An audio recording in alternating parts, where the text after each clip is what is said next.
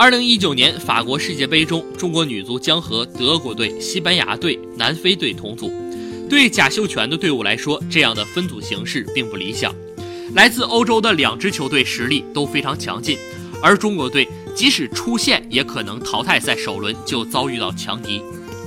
德国队是世界足坛传统强队，他们参加了每一届世界杯，在此前七届比赛中，三次打进决赛，两次夺冠，还有两次打进四强。可以说，德国队是女足世界杯上成绩最好的球队之一，仅次于三次夺冠的美国。奥运会上，德国队也在上届里约夺得冠军，另外还曾经三次获得铜牌。另外，在女足欧洲杯上，德国队十次参赛，八次夺冠。另一个对手西班牙队并非女子足坛传统强队，但他们近些年进步神速。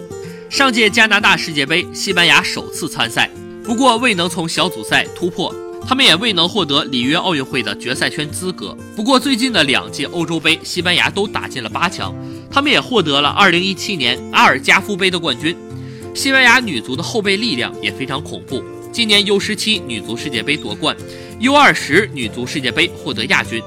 本组中实力最弱的无疑是南非队。此前他们从没有过世界杯的参赛经历，奥运会上也只参加过最近的两届，全都是小组赛出局。最新的世界排名，南非位列第五十名，远不如中国队。历史上，中国队和南非队四次交锋全部获胜，包括里约奥运会二比零击败对手。